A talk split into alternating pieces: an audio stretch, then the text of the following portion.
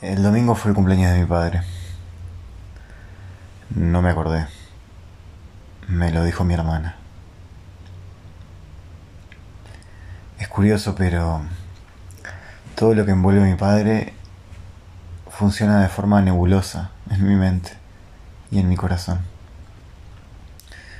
Mi padre falleció cuando yo tenía siete años y desde entonces un montón de, de recuerdos, un montón de sensaciones, un montón de, de cosas de mi padre me son nebulosas. Me acuerdo de algunas cosas, principalmente cosas que vi en video, que grabó mi padre o que grabó alguien de la familia y, y en las que mi padre aparecía. Me acuerdo de, de algunas cosas que son más bien anécdotas que me cuenta mi madre o, algún familiar. Y después tengo como, como ideas que, que no sé si son sueños o no sé si son creaciones sobre las ideas que tengo de cómo mi padre era. Y el caso es que me doy cuenta de que, más allá de que he trabajado casi dos años con el psicólogo sobre la forma de integrar a mi padre, y que creo que hoy en día lo tengo bastante integrado, la memoria, en este caso, se, respalda en la, en la emoción para ver qué libera y qué no de lo que yo estoy eh, al tanto de lo que mi padre era. y es como si hubiera cosas a las que no tengo acceso por, por, dolor o, o porque las cerré tan fuertemente que no las puedo abrir así nomás.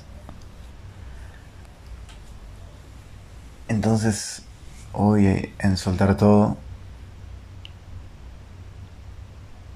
quería hablar un poco sobre mi padre, sobre Carlos Rodríguez, sobre el trauma también, y cómo el trauma funciona y nos hace creer que, que las cosas son de una manera o nos hace pensar que hay cosas que no que no son. Lo digo porque a veces pareciera que que mi padre no hubiera existido nunca.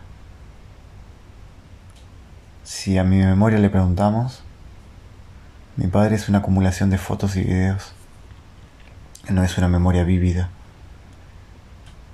No hay olores que me anclen a la idea de mi padre.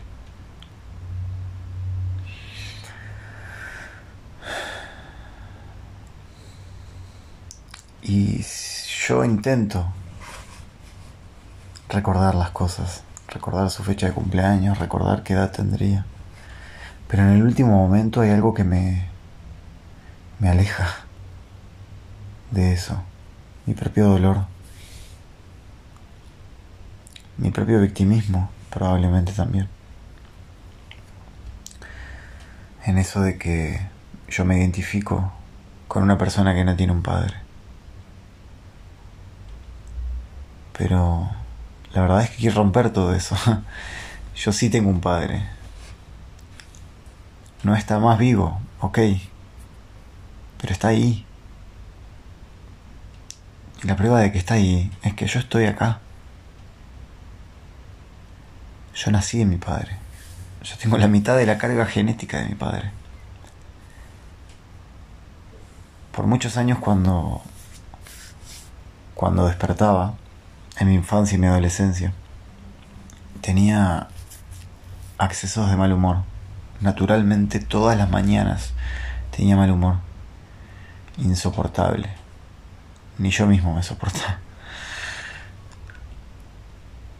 En parte por estas cosas que ya he hablado en otros podcasts, ¿no? Eh, esta cosa de, de nunca encontrar mi lugar y estar totalmente disconforme con, con cómo las cosas habían dado. La cuestión es que cuando yo me despertaba de mal humor, mi madre me decía, qué lástima que lo que más sacaste de tu padre es el mal humor. Horrible, ¿no? Vamos a no castigar a la vieja que... ¿Qué tal? Los padres dicen esas cosas. Las madres dicen esas cosas. Nosotros decimos esas cosas. Y es nuestra responsabilidad en todo caso dejar de decirlas y cortar el linaje de la palabra fea en nosotros. Cuestiones que lo único que yo sabía que era parecido a mi padre eran dos cosas. La primera, las cejas. Tengo las cejas de mi padre. y la segunda, el mal humor en las mañanas. Entonces, con esas dos cositas fui creando mi, mi idea de lo que mi padre era. Que es una idea totalmente desdibujada y conducida por las historias de otros que no, no llegan a colmar la idea de lo que mi padre fue. Porque siempre son visiones. A mí me hubiera gustado saber qué pensaba él de las cosas, cómo veía el mundo, qué lo apasionaba. Encontrarme a mí misma en él. Y esa es la, la verdadera guía de los hijos hacia los padres, una vez que somos grandes. No ya lo que dicen, sino lo que hacen. Y por qué lo hacen. Y de dónde viene eso. Entonces a veces creo que al fallecer mi padre, me perdí un capítulo importante a la hora de llenar el puzzle familiar. Ni hablar, ¿no? Eso nadie lo pone en duda. Pero en esto mismo que decía del feedback de, de lo que el padre inconscientemente demuestra, ¿no? Y poder rastrear esos pasos hacia mí mismo y mis propias carencias y dolores. Y eso... Eso es una pena. A la vez que liberador. Hay cosas que por no haber conocido a mi padre, nunca las tuve que ejecutar. No me forjé en su proximidad, entonces no tomé parte de, de su propio credo o su propio sentimiento. Y, y está bueno eso en parte porque uno de los pocos regalos que inconscientemente me metí adentro es la idea de, de pertenecer como morir. Y esto es fuerte, ¿no? Pero hay un linaje familiar que no sé hasta dónde sigue, porque con la muerte de mi padre, y este es otro regalo familiar. Eh, mi familia paterna se, se, abrió de mi familia materna y, y los vimos pocas veces. Eso, más, más temas de, dinero y, y, y, cosas de dolor. Porque la muerte de tu hijo, pensando en mi abuela, ¿no? Da mucho dolor, imagino. Hizo que, que mi familia paterna nunca estuviera ahí ni yo para ellos. También un poco de la sensación de despecho de mi madre hizo que nos alejáramos y yo era chico y no podía decidir sobre ello. Pero bueno, hablando de esto de del regalo de, de la muerte familiar que decía antes de esto, mi padre falleció de un infarto a sus 37 años ahora no más. Y mi abuelo, su padre, falleció de un infarto. No sé ya a qué edad, pero sí sé de qué causa. Hablando un poco ahí con, con mi psicólogo, él me hizo entender que, que lo lógico que hacemos en estos casos es seguir a papá. Entonces, había toda una cuestión de programación personal hacia mi propia muerte. Gracias a poder verlo me pude correr de ahí. No puedo decir que no me va a pasar, pero sí puedo decir que no me, no me va a agarrar inadvertido. Entonces ya empecé a procesarlo conscientemente para luego procesarlo inconscientemente. Y hacerme cargo de mi propia vida. Y no tener que seguir a papá para sentir que tengo que honrar a papá.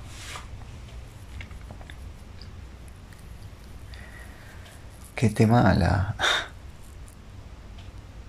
la mente humana, ¿no? El inconsciente. Cómo nos vamos repitiendo y llenando de palabras que, que nos producen eso, que nos producen programas y nos hacen ejecutarlos, sepamos o no que lo estamos haciendo. Y ese es un, un regalo de papá. No solo el programa, sino el entender el programa.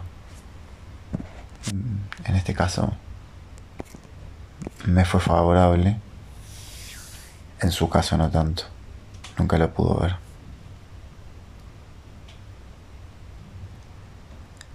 Entonces, el domingo yo estaba raro. Y es porque inconscientemente yo sabía que era el cumpleaños de mi padre. Yo sabía que eran los primeros 20 días de, de marzo. O bueno, en torno a esos días. Mi padre cumple el 21 de marzo. Ahora ya lo saben. Ahora yo también. Y me voy a volver a olvidar. Pero lo voy a recordar en el podcast. O tal vez ya no me olvide. Es curioso, pero cuando empezamos a evocar las cosas, por eso yo también digo mucho y hago mucho en Instagram o en TikTok en Facebook. Cuando evocamos las cosas las... A veces las expiamos, las, las, purgamos de nuestro sistema y a veces las materializamos también. Porque estamos creando realidad. La estamos conjurando.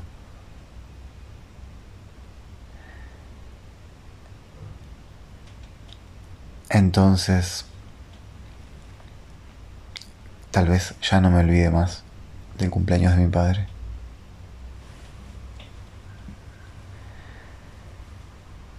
La verdad es que todo mi entorno, y hablo de mi familia y, y la familia amiga, las familias amigas de mi familia, en algún punto coinciden con que Mi padre era increíble, siempre en su relato. Y en algún punto coinciden en que mi padre era una persona muy dura. Bastante corajudo, bastante enojón y tosudo. Y eso me deja pensando en qué recojo yo de todo eso. ¿Desde qué lugar me paro con todo eso? ¿Y cómo construyo inconscientemente mi psique al querer encontrarme con mi padre a raíz del relato de las demás personas? Creo que desde que trabajo de forma consciente sobre mí, elijo qué cosas de mi padre quiero tomar. Entonces... Ay, se despertó la gata. Entonces desde la parte del enojo, cada vez que siento que el enojo me toma, recuerdo que puede haber cierta carga genética ahí, un dolor profundo familiar, desde el lado de mi padre. Y cuando la gente me dice o me hace sentir increíble, lo tomo como el legado de mi padre. Cuando la otra vez hice el podcast sobre mi mamá, todo sobre mi madre. Me di cuenta de que algún día iba a hacer este mismo ejercicio sobre mi padre y que le iba a poner como le voy a poner ahora, algo sobre mi padre.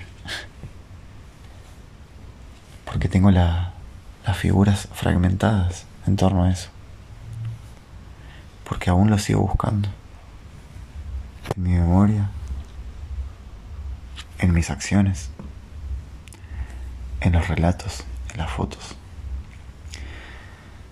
Pero gracias a, años de terapia y gracias a trabajar consciente, siento que cada vez me alío más con mi padre, desde lo que es, lo que me dio y lo que no.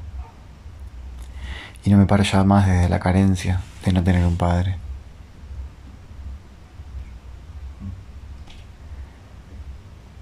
Qué incómodo que puede ser vivir en la carencia.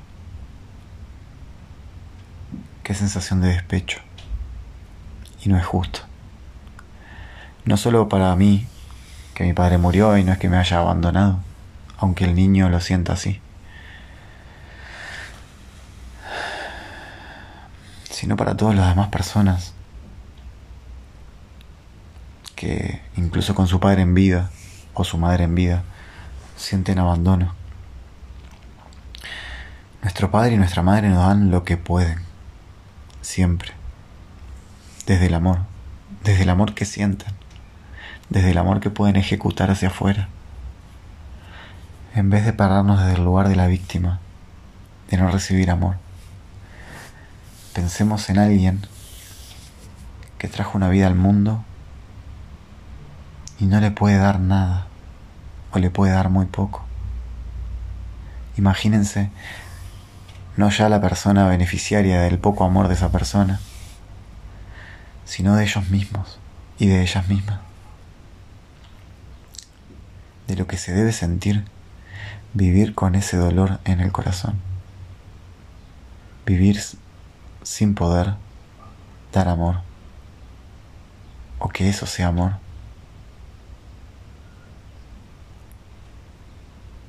Mi padre era una persona excelente. No me queda la menor duda.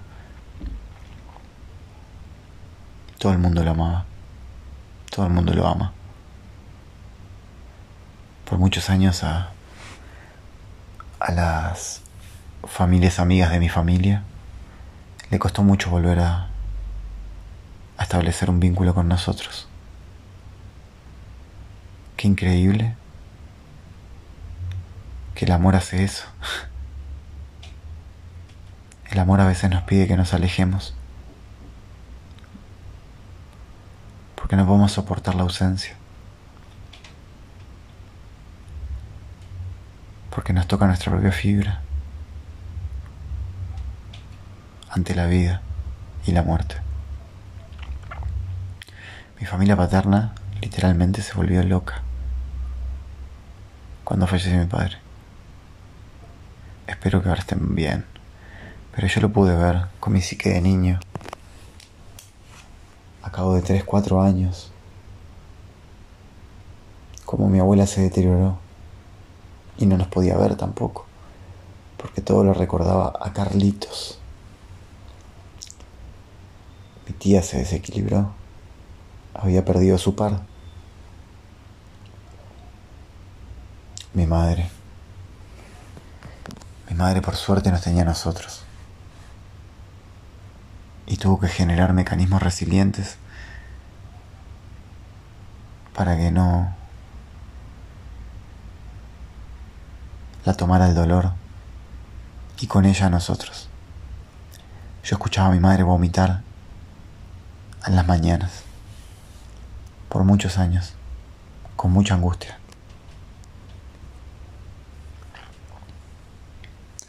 Ella Seguro piensa que es por otra cosa. Pero la, la dificultad que tenía mi madre para procesar las emociones. Entonces, para procesar los alimentos. Esta cuestión de la bio-neuroemoción. Hacía que mi madre se levantara de madrugada a vomitar.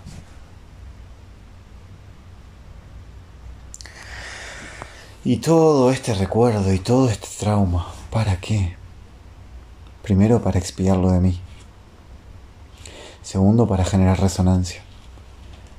¿Cuántos de nosotros hemos sentido el dolor de la ausencia? Hoy, gracias a que lo identifico, soy más fuerte que nunca. Por muchos tiempos me costó aliarme con mi propia energía masculina. Porque me crié en un matriarcado, como ya le conté alguna vez.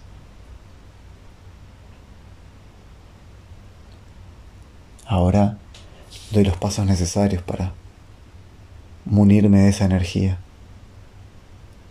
de forma equilibrada, no avasallante, pero justa en el hecho de que soy un hombre masculino, varón, atravesado por signos de feminidad y masculinidad también pero con un miedo a lo masculino que por momentos me nubla.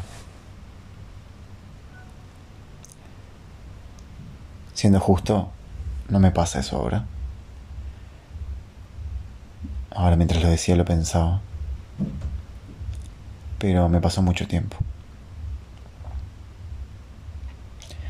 Después busqué padres por todos lados.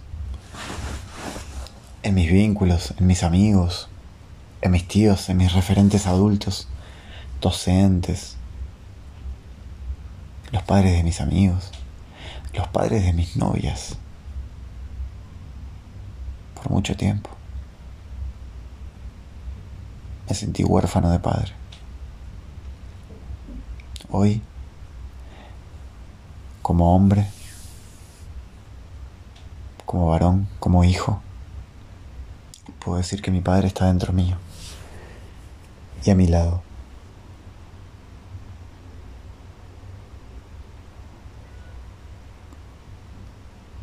El domingo, el lunes, hice un pequeño ritual de despedida de mi padre, desde el dolor de, de la ausencia, para declararlo justamente muerto psíquicamente para permitirle el descanso de la muerte, que por tantos años se lo negué en mi mente y en mi corazón, permitiéndole así descansar y a mí, no creyendo que por ello mi padre ya no está, sino entendiendo que mi padre ya no está pero que siempre estará. Y hay una sutil diferencia.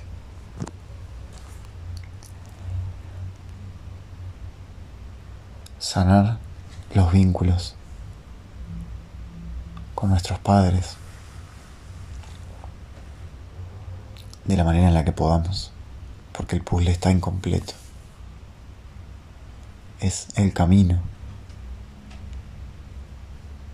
al propio desarrollo al propio crecimiento, a la liberación, hacia la sanación. Una vez más digo, como he dicho en otras ocasiones, que perdonar no significa ir a dar un abrazo, literal.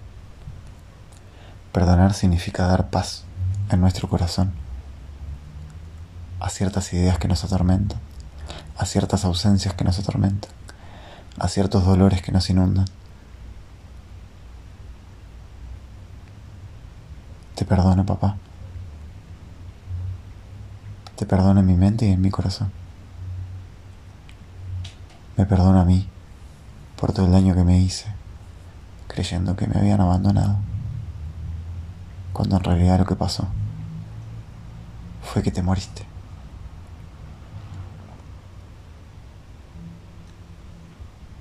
Feliz cumpleaños, papá. Te amo.